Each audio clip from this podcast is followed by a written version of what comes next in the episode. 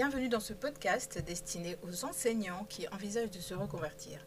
Je suis Virginie, j'ai travaillé pendant quelques années dans l'industrie, j'ai fait une première reconversion comme enseignante dans le primaire et suite à ma formation de coach, je souhaite maintenant accompagner les enseignants en questionnement à trouver leur voie. Et aujourd'hui, je voulais vous parler d'analyse transactionnelle. L'analyse transactionnelle, qu'est-ce que c'est? C'est euh, un concept, un modèle, qui a été euh, développé par Eric Berne à la base, qui était un psychiatre américain, qui s'est intéressé à la psychanalyse et qui a développé une nouvelle approche de psychothérapie. Alors ce qui est intéressant, de mon point de vue, euh, avec l'analyse transactionnelle, c'est que c'est quelque chose qui est vivant. C'est-à-dire c'est pas une Bible qui, a été écrite il y a 50 ans et qui est suivi à la lettre, c'est un ensemble d'outils, euh, d'études, qui sont toujours à l'étude aujourd'hui et qui continuent de s'améliorer. Euh, et c'est quelque chose qui est très vivant. Alors qu'est-ce que c'est que l'analyse transactionnelle? C'est l'analyse des transactions. Qu'est-ce qu'on appelle les transactions? C'est toutes les relations qu'on peut avoir avec les autres ou avec nous-mêmes. Quand je dis avec nous-mêmes, c'est par exemple les pensées qu'on peut avoir, ce que l'on ressent, nos émotions et ce qu'on en fait. Ou avec les autres, bien sûr, dans nos relations avec les autres. On a parlé beaucoup de relations dans les derniers podcasts et ça me semblait intéressant de faire le lien avec un outil utilisé par euh, les coachs. Donc quand on analyse les relations qu'on peut avoir avec les autres, on s'exprime à travers trois états dans l'analyse transactionnelle. L'état adulte, c'est l'état dans lequel nous sommes lorsque nous parlons de faits objectifs, lorsque nous manifestons euh, un intérêt pour la compréhension, nous manifestons de l'empathie. L'état parent, c'est l'état qui va exprimer nos valeurs. Alors il y a deux euh, sous-divisions pour l'état parent. Il y a le parent normatif, qui lui va être dans l'injonction, dans la morale, dans les jugements, ou le parent nourricier, qui lui sera plutôt dans la protection, l'encouragement et le soutien. Et puis le troisième état, c'est l'état enfant, qui lui va plutôt s'exprimer à travers les émotions. Et encore une fois, il y a des sous-divisions. Donc il y a l'enfant adapté, celui qui va euh, réagir en fonction de, de, tout un tas de choses qui ont été programmées. Donc enfant adapté qui va réagir de deux façons, soit soumis, soit rebelle. Ensuite, il y a l'enfant libre, qui lui va être plutôt dans la spontanéité, et l'enfant créateur, qui lui sera plutôt dans l'intuition. Alors tout ça, évidemment, c'est très simplifié, hein, c'est beaucoup plus complexe que ça, mais c'est pour vous donner un peu une idée des principes de base de l'analyse transactionnelle si vous ne connaissez pas du tout. L'analyse transactionnelle elle part du fait que l'être humain a trois besoins fondamentaux. Quelle que soit sa culture, ses origines, ces trois besoins sont, toujours les mêmes. Un besoin de structure. Et par là, euh, donc nous avons un besoin de structure qui fait que nous avons une structuration du temps qui peut varier entre six niveaux.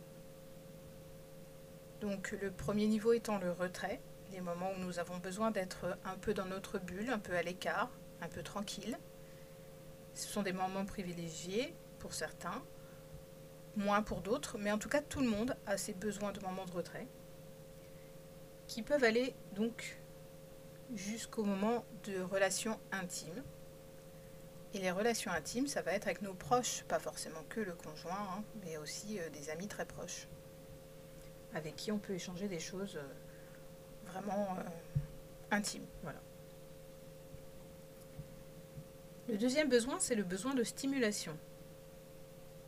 Et oui, nous sommes des êtres sociaux. L'être humain est social. Et nous ne sommes pas capables de vivre complètement isolés. Alors oui, on peut survivre un certain temps, mais pas vivre. Il y a eu des expériences un peu macabres menées euh, qui ont prouvé ça, vraiment de façon euh, très certaine, mais sans parler de, d'expérience scientifique. Ce n'est pas compliqué de, le comprendre quand on voit, euh, par exemple, ce qui s'est passé avec les orphelins en Roumanie il y a quelques années ou avec nos personnes âgées tout simplement dans les maisons de retraite. Sans stimulation, nous ne vivons pas.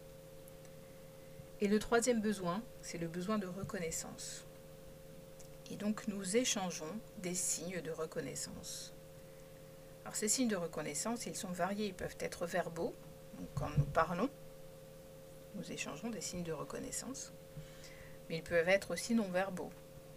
On peut simplement adresser un sourire à, une personne et euh, c'est un signe de reconnaissance. La personne se dit, voilà, on me sourit, j'existe, on m'apprécie. Ils peuvent être conditionnels, c'est-à-dire que notre façon de réagir avec quelqu'un, d'agir avec quelqu'un, va être euh, différente en fonction de ce que la personne fait ou de ce qu'elle est. Ou ils peuvent être inconditionnels. Quand je croise une personne dans la rue et que je lui souris, je ne lui souris pas pour ce qu'elle est, pour ce qu'elle fait, je lui souris parce que je trouve ça sympa, plus sympa de sourire que de faire la tête. Et il y a des signes de reconnaissance positifs et négatifs. Positifs, ce sont ceux qui nous font du bien. Quand nous disons des paroles agréables, quand nous félicitons quelqu'un, par exemple, quand nous l'encourageons, quand nous faisons, voilà, encore une fois, un sourire à une personne, une embrassade. Et euh, il y a les signes de reconnaissance négatifs, ceux qui font mal, ceux qui blessent, ceux qui agressent. Et ce qui est intéressant dans cette façon de comprendre que c'est essentiel pour nous, ces signes de reconnaissance, c'est que nous préférons des signes de reconnaissance négatifs plutôt que pas de signes de reconnaissance du tout. On peut très bien le comprendre quand on voit un petit enfant qui fait une colère parce que euh, son père ou sa mère est au téléphone et ne s'occupe pas de lui la réaction peut être très désagréable. Signe de reconnaissance négatif, de l'agacement de la part du parent, voire une punition. Qu'importe, l'enfant a atteint son but, il a été reconnu. Et forcément, si on continue à entretenir ce genre de relation, eh bien, du coup, on encourage des scénarios de vie ça, c'est aussi un aspect intéressant de l'analyse transactionnelle. Ce sont les scénarios de vie. Qu'est-ce qu'ils racontent, ces scénarios de vie? Ils disent qu'on a tendance à reproduire les mêmes schémas si nous ne prenons pas ou peu conscience de ce qu'il se passe. C'est-à-dire qu'à chaque fois que vous vous dites, à chaque fois que je fais ci, il se passe ça, ou à chaque fois, je n'ai pas de chance, c'est toujours comme ça avec les autres. Peut-être qu'il y a quelque chose à regarder de plus près, ou en tout cas avec un autre angle, pour comprendre que vous pouvez changer quelque chose, sans attendre que la chance tourne. Et pour ça, ça peut être nécessaire d'avoir recours à une personne extérieure. Alors comme à chaque fois quand je vous fais euh, ces petits podcasts, euh, je vous invite soit à faire des commentaires peut-être que ce que je vous ai dit vous a interpellé, en bien ou pas, euh, peu importe. Si vous voulez en savoir plus, vous pouvez me poser des questions.